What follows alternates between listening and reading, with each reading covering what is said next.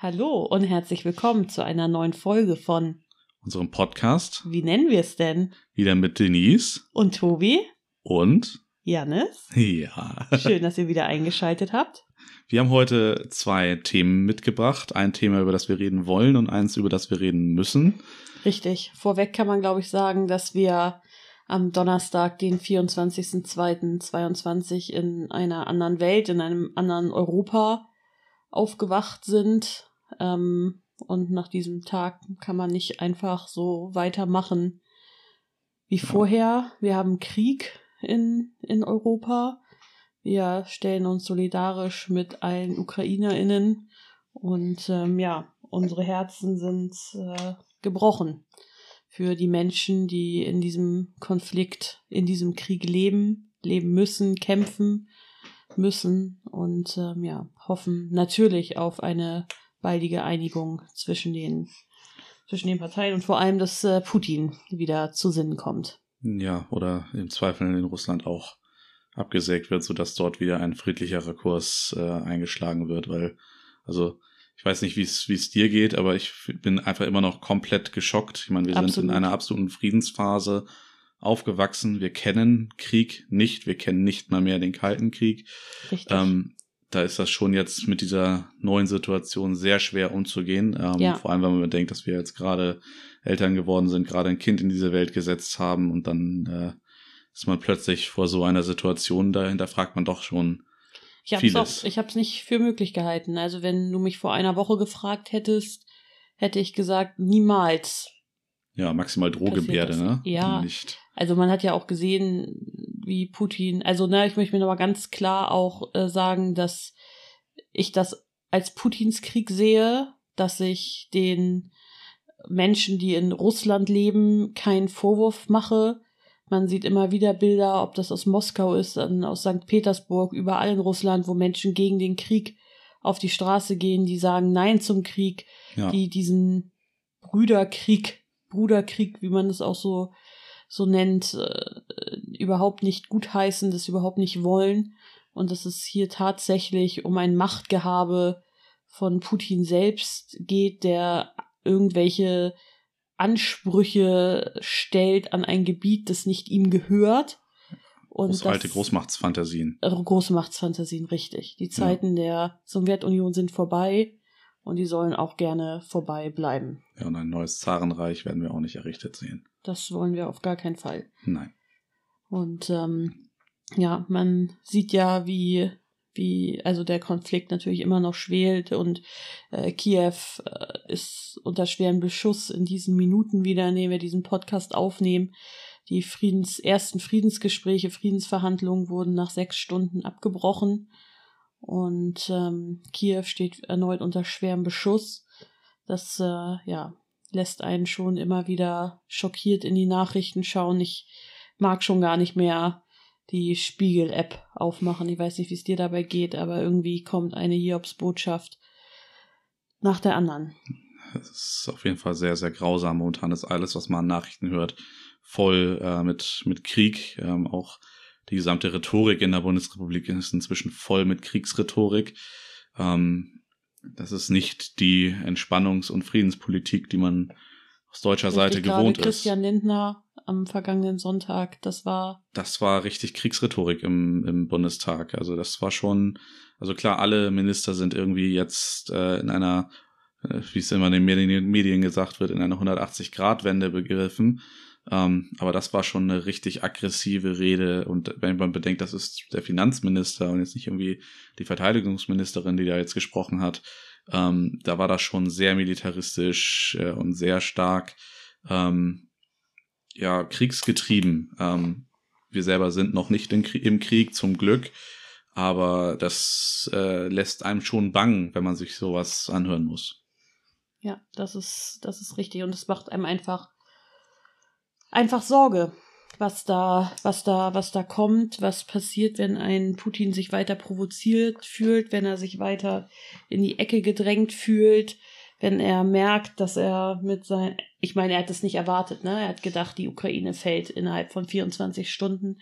Das, ich glaube, er hat erwartet, dass dort viel mehr Bevölkerungsteile pro-russisch sind. Mhm. Und äh, quasi nur darauf gewartet haben, dass er, dass er ankommt. Er versteckt sich hinter seinem Schreibtisch. Der ukrainische Präsident Zelensky kämpft auf den Straßen auf Kiews. den mit. Straßen Kiews und ähm, versucht sein Land zu verteidigen. Und äh, da bekomme ich Gänsehaut, muss ich dir ganz ehrlich sagen. Wie war das der erste Staatschef, der mit äh, für sein überfallenes Land kämpft seit äh, George Washington, Ja, genau, der sein Land verteidigt. der sein Land verteidigt seit George Washington. Also das ist auch schon, Ja. das, Ja. was das für Dimensionen sind von Jahrhunderten jetzt, äh, das ist schon äh, sehr krass. Aber auch generell auch was für Geschichten jetzt gebaut werden und so weiter und so fort, wie äh, Soldaten auch glorifiziert werden und der Kampf auch glorifiziert wird, beispielsweise auch von Zelensky, Ja, Ähm, also nicht, dass ich seinen Mut in irgendeiner Form schmälern möchte, ganz und gar nicht. Nicht, dass ich seinen Einsatz für sein Land und für sein Volk in irgendeiner Form äh, schlecht machen möchte. Aber ich finde es schon sehr befremdlich, wie ähm, jetzt wieder so ein Heldenmythos um Männer unter Waffen gestellt ja wird. man muss schon sagen, dass das, was man sieht in äh, ja, also auf, auf, auf den sozialen Medien, ob das nun Instagram ist, ob das TikTok ist, ob das Facebook ist. Also einerseits diese völlig verstörenden Kriegsbilder aus Europa, Bilder, die wir kennen aus, aus dem Gazastreifen, die wir aus Afghanistan, aus dem Irak kennen, die wir aus Syrien kennen, die jetzt hier vor unserer Haustür stattfinden. Man darf mal nicht vergessen, Kiew ist von, von Berlin genauso weit weg wie Rom und es findet einfach direkt vor unserer Haustür statt und diese furchtbaren Bilder zu sehen, live an diesem Krieg teilzunehmen, ist erschütternd genug, aber ich gebe dir recht, auch die, die glorifizierten Bilder von Soldaten, die in den Krieg ziehen, die gefeiert werden, Ja. natürlich, die riskieren ja auch ihr Leben, aber wieder auch ein Heldenmythos wieder gebaut wird. Es sollte einem bewusst sein, dass das, was da passiert, nichts Gutes ist. Und es zerreißt einem natürlich auch das Herz, wenn man sieht, wie sich Soldaten von ihren Familien verabschieden, die sich von ihren Kindern verabschieden. Es ist wirklich, also, das hat nichts mit Heldentum zu tun, ne? Da geht es um Leben und Tod. Und das ist, ist wirklich furchtbar. Ja, also wie gesagt, das sind auf jeden Fall sehr befremdliche Situationen gerade. Und ich weiß auch selber noch nicht, wie ich das für mich selber auch einordnen soll. Ähm, in was, auch was für einer militaristischen Welt wir jetzt quasi leben. Wenn ich mir auch angucke, 100.000, äh, 100.000, 100 Milliarden irgendwie für deutsche Rüstungsausgaben in einem Wahnsinn. Sondervermögen, wo ich so denke, wir kriegen mit unserem Haushaltsetat äh, für die Bundeswehr schon nicht hin, unsere Bundeswehr auszurüsten. Nicht, weil das Geld nicht reicht, sondern weil, ähm, ja, weil die Strukturen einfach schlecht sind. Und da finde ich einfach jetzt nur aufrüsten, aufrüsten, aufrüsten irgendwie nicht den, nicht den richtigen Weg, sondern lieber Mhm. Qualität in die Bundeswehr setzen und nicht die Quantität, nicht so viel auf Abschreckung setzen. Abschreckung funktioniert nicht. Was sehen wir jetzt? Die Abschreckungskräfte Russlands werden aktiviert mit Atomwaffen und so fort, weiter und so fort. Die Sache wird doch einfach nur brenzliger. Also ich glaube nicht, dass äh, wir mit mehr Abschreckung so deutlich, deutlich vorankommen. Einigkeit was sind schon, deine aber Lösungsansätze da? Was würdest du denn sagen, was jetzt, ne, was da jetzt, was da jetzt hilft, was da jetzt richtig ist?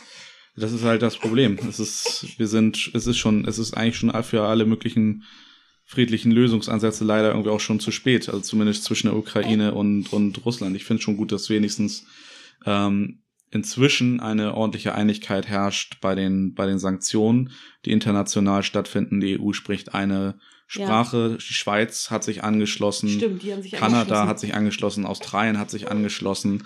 Ähm, Russland steht jetzt äh, am Rand der Welt, äh, der Welt und hat nur noch wenige Partner, mit hat denen sie auch handeln nicht können. damit gerechnet, dass äh, China sich in der UN-Resolution enthält. Ja. Und die sind ja so noch seine, also die einzigen großen Handelspartner, der Rest ist weg. Ähm, wenn man sich auch den Luftraum anguckt, aktuell, ähm, russische Flugzeuge haben massive Probleme, irgendwelche Routen zu finden, wo sie fliegen können. Wenn man sich anguckt, wie sie jetzt über die Ostsee fliegen müssen, um Kaliningrad anzusteuern, da wo sie dann jetzt auch eigene Versorgungsprobleme kriegen ähm, in ihrem eigenen Land, äh, wie stark das jetzt auch den Rubel belastet hat, dass sie die Börse. Börse, nicht mehr mehr aufmachen, genau. Ähm, ist schon, man, man merkt langsam, man hat hier auch jetzt scharfe Schwerter in der Hand, auch scharfe Schwerter in der Wirtschaftssanktion, also nicht jetzt nur Nord Stream 2, ich glaube, das ist jetzt Kleckerkram im gesamtglobalen äh, Werk, aber auch jetzt gerade das SWIFT-Abkommen war sehr wichtig. ähm, dass man das, dass man das jetzt auch genommen hat als Mittel, um da die russischen Banken auszuschließen, weil damit jeglicher Welthandel einfach ja, gekappt ist. Das heißt, selbst wenn jetzt noch China ähm, oder Indien oder Pakistan bereit sind, mit Russland zu handeln, die müssen eigene neue Wege finden, um überhaupt ja, Transaktionen stattfinden zu lassen. Klar, natürlich, das ist keine Frage. Aber und das hilft dann auch wieder den Ukrainern, weil dann ja, können die schlechter Rüstungsausgaben tätigen und schlechter natürlich. Ähm, ja, den Nachschub sichern. Ne? Dann, dass Russland natürlich unter, also extrem unter Beschuss weltweit steht von, von, von Hackern, die, ja, die, also russische Websites angreifen, von der, von der Regierung angreifen, ja. die das Staatsfernsehen gehackt haben. Da lief äh, auf mehreren Kanälen die ukrainische Hymne. Das ist schon, ähm, ja, das ist schon, sind schon schwere Verluste, die man da, ja. die man da hinnehmen muss und wo die Bevölkerung natürlich auch nicht bereit ist, das zu rechtfertigen für einen Kampf, den Putin aus irgendeinem Machthunger heraus da da, da macht. Janis, du musst nicht ins Mikrofon fassen, das ist alles in Ordnung. Das wird man wahrscheinlich sogar hören. Das wird man wahrscheinlich sogar hören, er ist eben schon einmal weg. Ja, zum Glück sind die Dinger ja gefedert. Ja, das ist richtig. Aber äh, bei all dem darf man natürlich nicht vergessen, dass in der Ukraine Menschen leben, dass dort Familien leben, dass diese Menschen auf der Flucht sind, dass diese Menschen ein neues Zuhause auf Zeit oder sogar für immer suchen. Also wenn ihr irgendwie die Möglichkeit habt und in eurer Stadt gibt es Stellen oder Punkte, wo man Spenden hingeben kann, wenn ihr ein Zimmer frei habt, wenn ihr ja, wenn ihr irgendwas tun könnt, wir werden auch noch mal in der in der Beschreibung noch mal einige ein paar Spendenkonten, Spendenkonten aufrufen, also. genau. Wenn ihr irgendwie eine Möglichkeit habt, etwas zu tun und wenn es ist auf eine auf eine Friedensdemo zu gehen oder wichtige Fakten zum Ukraine-Konflikt zu teilen, dann dann tut das gerne. Das hilft den Menschen vor Ort. Das hilft auch, dass weiterhin Berichterstattung stattfinden kann aus der Ukraine. Und arbeitet auch gegen russische Desinformation. Richtig, das, das auch. Und ähm, ja, da sind wir jetzt gefragt. Da ist die Menschlichkeit erneut, erneut gefragt. Und ja, diese Menschen, die da kommen, werden auch traumatisiert sein, wollen ihr Zuhause nicht verlassen, ähm, haben vielleicht ausgeharrt tagelang in irgendwelchen U-Bahn-Schächten oder in Zügen. Ähm, ja, ja, da hofft man sehr, dass sich dort die Lage einfach für die Menschen entspannt. Denn ich glaube nicht, Prost, ich glaube nicht, dass da, ähm, dass da jemand sein Land verlassen möchte. Ja. Vor allem in der Situation komplett zerrissene Familien. Ähm, genau. Alle Männer zwischen 18 und 60 bleiben im Land und werden nicht rausgelassen, weil sie ähm, zum Militärdienst äh, verpflichtet werden, um das Land gegen Russland zu schützen. Ähm, und die, die jetzt hierher kommen, das sind äh, dann eben Frauen, die freiwillig das Land verlassen, Kinder und äh, dann auch noch Männer, Männer über 60, die mhm. dann, die dann fliehen. Und äh, der Rest äh, wird im Land gelassen. Heißt auch, dass die Sehnsucht dieser Menschen auch weiterhin in dem Land ist. Und das erzeugt natürlich auch ein enormes, enormes Trauma. Ja. Auf jeden Fall äh, finde ich, finde ich, äh, kann man positiv sagen, dass äh, die EU da jetzt gemeinsam an einem Strang zieht, dass ähm, ja gemeinsam auch irgendwie doch lösungsorientiert gearbeitet wird, dass man sich nicht komplett hat einschüchtern lassen oder das, das ignoriert hat. Janis hat gerade schon wieder gegen das Mikro ja. gehauen. Ich hoffe, man kann mit dieser Folge irgendwas anfangen. Äh, nach den Ausschlägen hier zu urteilen, man wird es vielleicht hören, aber es ist nicht, das macht die Aufnahme nicht kaputt. Und ähm, ja, es ist, ich habe jetzt den Faden verloren, ich weiß nicht, was ich eben gesagt habe. Ich habe ganz ehrlich jetzt auch nur auf, die, auf den Graphen geguckt, aber das macht doch nichts, dann lass uns doch einfach weitersprechen, ist doch nicht schlimm. Ähm, ja, also genau, ich wollte sagen, ja, dass die Staatschef aus an, an, an einem Strang ziehen, Staatschefs ja. und Staatschefinnen. Und äh, EU-Kommissionspräsidentin, die jetzt genau. ein großes äh, Finanzkonzept auf den Weg gebracht hat um eben, ähm, und das ist etwas, wo ich auch sagen muss, das ist auch etwas, wo ich mich selbst ganz massiv hinterfrage, ähm, die jetzt Waffenlieferungen beziehungsweise Investitionen in ein Kriegsgebiet äh, machen möchte. Ähm, damit äh, der Ukraine gegen dem starken, gegen den starken Feind Russland, also für sie dann Feind Russland, ähm, dann geholfen sein kann. Etwas, was eigentlich ein absolutes europäisches Tabu war, Waffen in Krisen- und Kriegsgebiete richtig, zu liefern. Richtig. Und äh, ich selber ertappe siehst mich. Das, siehst du es weiterhin kritisch? Ich ertappe mich dabei, dass ich das gut finde, was sie da macht. Mhm. Emotional finde ich das richtig.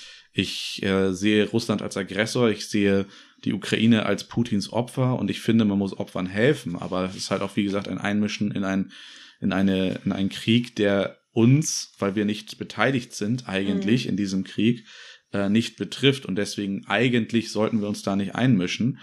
Aber wenn ich finde aktuell die Füße stillzuhalten und neutral zu, äh, zu bleiben, heißt eigentlich nur, dass man sich auf die Seite Russlands stellt.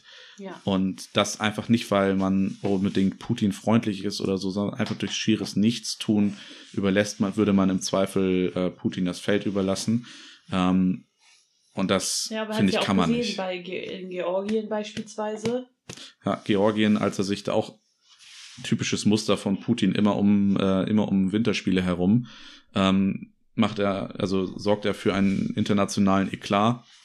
Es war einmal einerseits äh, Olympische Spiele, da ist er dann äh, ich glaube sogar kurz, also ein paar Tage hinterher dann in Abchasien und Südossetien einmarschiert ist in Georgien.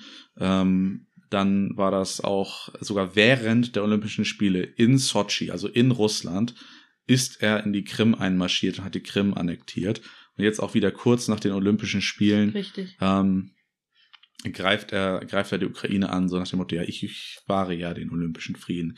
Auch da, ähm, das Olympische Komitee ist ja da von, was internationale Verbände anbelangt, sehr äh, zurück. Die haben sie ja, ja. aktuell nicht gesperrt wegen äh, irgendwelcher politischen Sachen, sondern wegen Doping. Aber mhm. Äh, das, äh, die, durch das nicht einschreiten, weil man sagt, oh, ja. Olympia ist nicht politisch. Dadurch ist man politisch. Man schlägt sich auf die ja. Seite eines Einzelnen, in dem Fall auf Russland und nicht auf die Seite ja. des Friedens. Und das führt dann auch, finde ich, den Olympischen Obwohl Frieden ich wirklich auch bemerkenswert finde, also ich sag mal, im Sport ist es ja generell so, dass da immer Ewigkeiten die Füße stillgehalten werden und ach, im Sport ist alles erlaubt und Sport ist ja so unpolitisch und Sport mischt sich da nicht ein und macht einfach weiter. Also ich ähm, finde jetzt schon auch wichtig, also auch, dass die FIFA und äh, die UEFA auch die russischen Teams jetzt ausgeschlossen haben ja. aus Wettbewerben, dass der Schalke 04 die Zusammenarbeit mit Gazprom oder weiß ich, war der war nicht Sponsor? Trikotsponsor. Ja. Waren sie. Man hat es noch leicht gesehen Alright. am Wochenende. Am Wochenende, ja. Die hatten dann einen Aufdruck drüber mit Schalke 04. Man hat gesehen, es ist übergedruckt worden. Man hat das G noch durchschimmern sehen, aber die Schalker ähm, haben einen sehr starken Schritt gewagt, damit äh, Gazprom vom Trikot zu nehmen, weil das gerade der Trikotsponsor ist gerade einer ja. der lukrativsten Sponsoren, egal welche, welcher das ist. Und das wird die auch finanziell äh, sehr stark in die Bredouille bringen. Und da finde ich auch sehr gut, was der Chef von, vom BVB gemacht hat. Der hat nämlich jetzt angeboten zu sagen, dass man im Zweifel über alle Clubgrenzen hinweg gucken soll, wie man im Zweifel Schalke finanziell unterstützt, falls sie dadurch äh, finanziell in Notlage geraten, was bei diesen Finanzen, die die haben, sogar recht wahrscheinlich ist und umso höher ist es eigentlich ja. anzusehen, ja. was die jetzt gemacht haben und halt krass, dass der direkte Rivale, der Ruhrpott-Rivale BVB, auch wenn natürlich nicht mehr in derselben Liga, ähm, sich jetzt bereit erklärt, dort im Zweifel auch, äh, dort im Zweifel auch zu helfen. Generell wieder auch so Lager über, überwunden werden, HSV-Spieler und Bremen-Spieler zusammen mit einem mit einem äh, Friedensbanner, ja, äh, ein Solidaritätsbanner zur Ukraine ähm, vor dem vor dem Derby. Das ist schon etwas.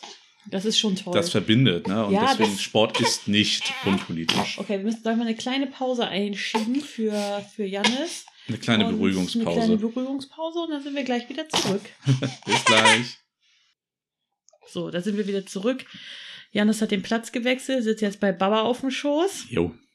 Ja, genau. Wir waren ja eben beim Thema Sport. Also wie jetzt der Sport tatsächlich auch auf diesen Konflikt, auf diesen Krieg. Ich sage immer noch Konflikt, weil mir dieses Wort Krieg so schwer über die Lippen geht. Ja. Dass dieser, dieser Krieg einfach auch im Sport angekommen ist. Nicht nur Fußball haben wir eben drüber gesprochen, sondern auch die Formel 1 hat, wenn ich das richtig äh, gelesen habe, ja den großen Preis von Russland abgesagt. Ja. Und ich glaube, der, ich weiß gar nicht, der internationale Judo-Verband hat Wladimir Putin die Ehrenmitgliedschaft entzogen.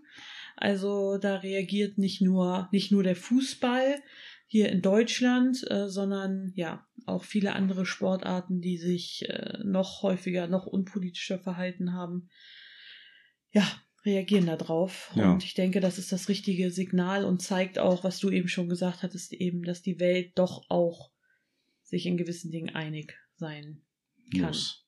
oder muss. Muss. Gerade im Sport. Sport geht um Respekt, Sport geht um Frieden, Sport geht um den Ausgleich von Menschen und Fairness. Und alles, was mit äh, Krieg und Aggression zu tun hat, hat äh, in dem Kontext einfach nichts, nichts zu suchen. Es war ja schon problematisch in den letzten Jahren.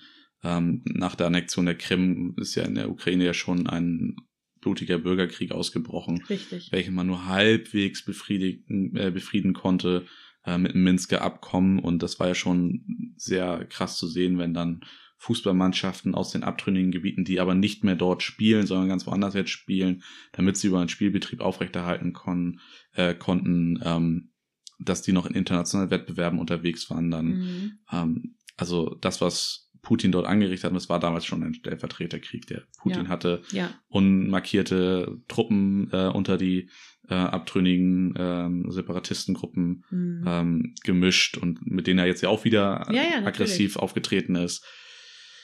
Äh, es ist es ist einfach letzten Endes hat hat Putin schon äh, die gesamte Ukraine seit 2014 destabilisiert. Und das ja, und zwar und ganz, ganz bewusst und ganz strategisch davor gegangen und versucht, dieser Konflikt schwelt seitdem, das ist richtig. Ja. Immer wieder mit neuen Aggressionen, dann wieder Rückzieher, dann wieder neue Aggressionen.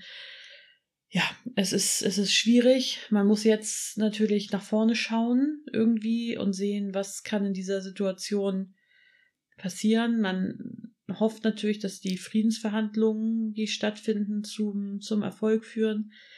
Äh, Zelensky hat meines Wissens nach äh, unterschrieben, dass er gerne der EU beitreten würde, der Europäischen Union beitreten würde. Und ähm, ja, dass, äh, es, dass es in die in diese Richtung geht, dass es dort eine, eine Möglichkeit gibt.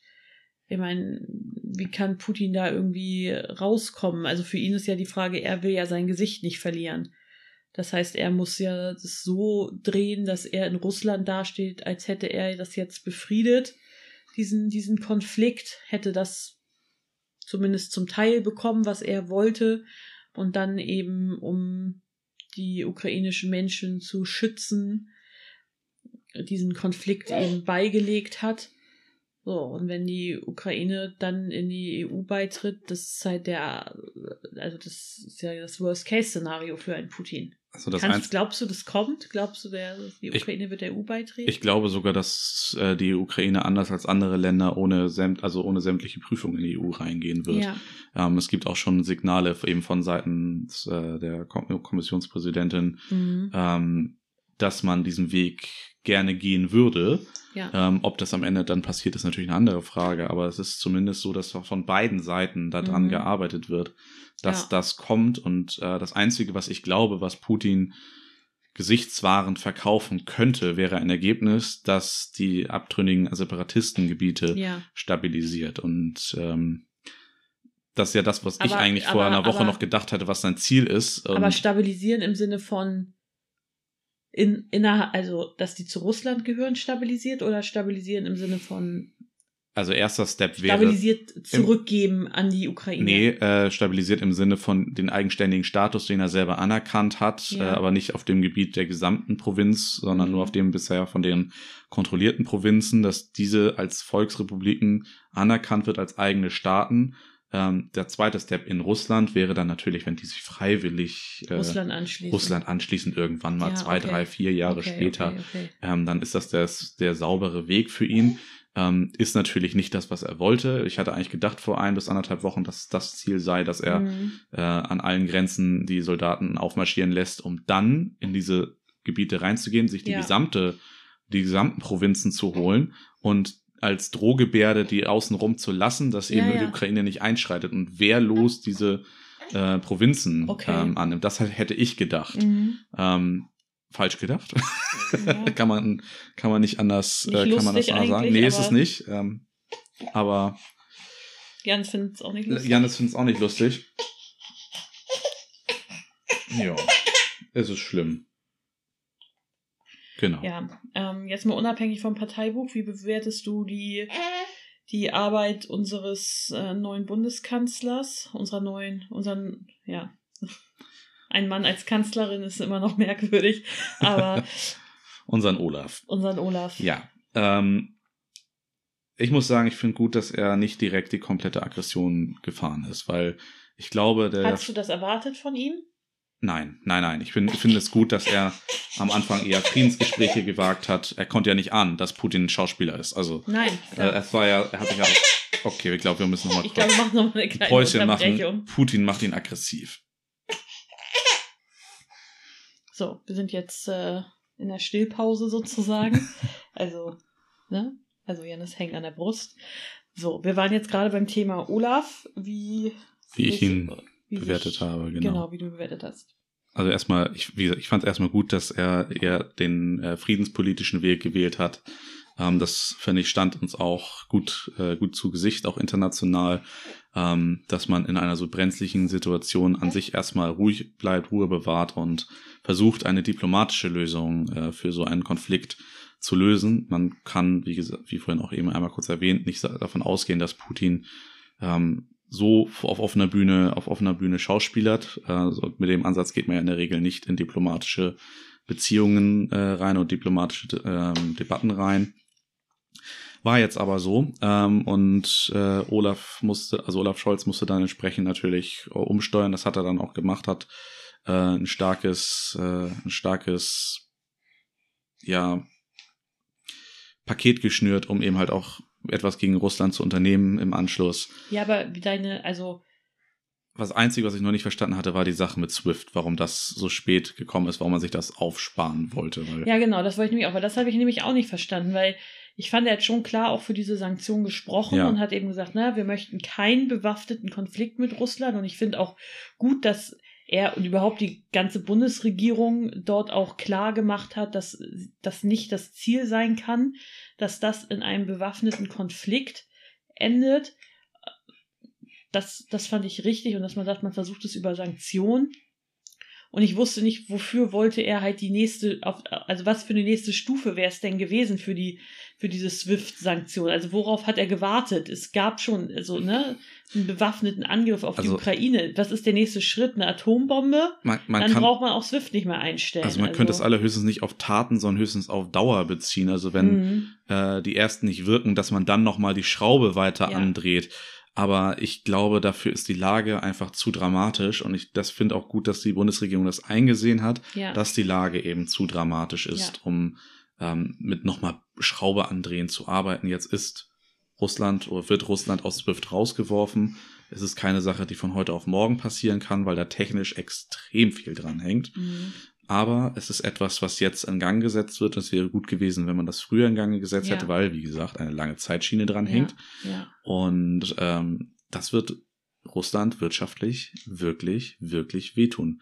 Wird auch uns wehtun, der ganze Spaß, aber ich denke, ja, Russland genauso wie viel, uns viel auch Nord. Stream 2 natürlich äh, wehtut. Ich Ja. meine, ich weiß gar nicht, ich hatte neulich Dateien gelesen, ich habe die nicht mehr im Kopf, aber wie extrem der Gaspreis gesunken Mhm. wäre mit der Inbetriebnahme von Nord Stream 2. Ich meine, am Ende kann man halt Geld nicht mit Frieden aufwiegen. Es funktioniert einfach nicht. Und ich finde es auch absolut richtig, dass man gesagt hat, stopp, sofort stopp. Finde ich absolut korrekt. Mhm. Und ähm, Deutschland ist ein reiches Land und äh, man wird Mittel und Wege finden müssen, das, das aufzufangen. Ja. Und ähm, ja, Heißt einfach nur mehr erneuerbare Energien. Richtig. Ne? Weniger Nutzung heißt auch weniger Abnahme, heißt auch geringerer Preis wieder. Es tut dann alles weniger weh. Weniger weh. Richtig. Ja, Ja. das ist das Ziel. Ähm, Sehr belastend. Richtig. Wir haben uns jetzt dazu entschieden, jetzt über kein weiteres Thema mehr hier zu sprechen. Es ist auch nicht so einfach aus diesem Thema heraus jetzt noch irgendwie ein alltägliches Thema über Kindererziehung und Babyalltag anzufangen. Irgendwie passt es nicht, passt es nicht zusammen. Wir werden die Folge jetzt so irgendwie mittendrin als Sonderfolge hochladen. Und ähm, dann geht es dann ganz normal im Zwei-Wochen-Rhythmus weiter mit unserem gewohnten, gewohnten Content. Wir nehmen das dann auch jetzt natürlich schon im Vorwege auf. Also, ne, dass ihr euch nicht wundert, dass wir dann plötzlich irgendwie da über, über Kindererziehung oder volle Windeln reden. Wenn die Welt vielleicht gerade untergeht, dann waren wir leider noch nicht auf dem Stand. Das liegt nämlich noch in den Händen von Zukunfts-Denise und Zukunftstobi. genau. Da kommt das äh, versprochene zweite Thema eben halt einfach in Richtig. der nächsten Folge. Passt aufeinander auf. Nehmt eure Liebsten fest in Arm. Bleibt gesund und ähm, Spendet und helft. spendet und helft. Genau. Genau. Ich wünsche noch einen wunderschönen Tag und einen wunderschönen Abend, je nachdem, wie spät es gerade bei euch Ja, ist. und wir freuen uns, wenn ihr wieder einschaltet. Bis zum nächsten Mal. Bis dann. Tschüss. Tschüss.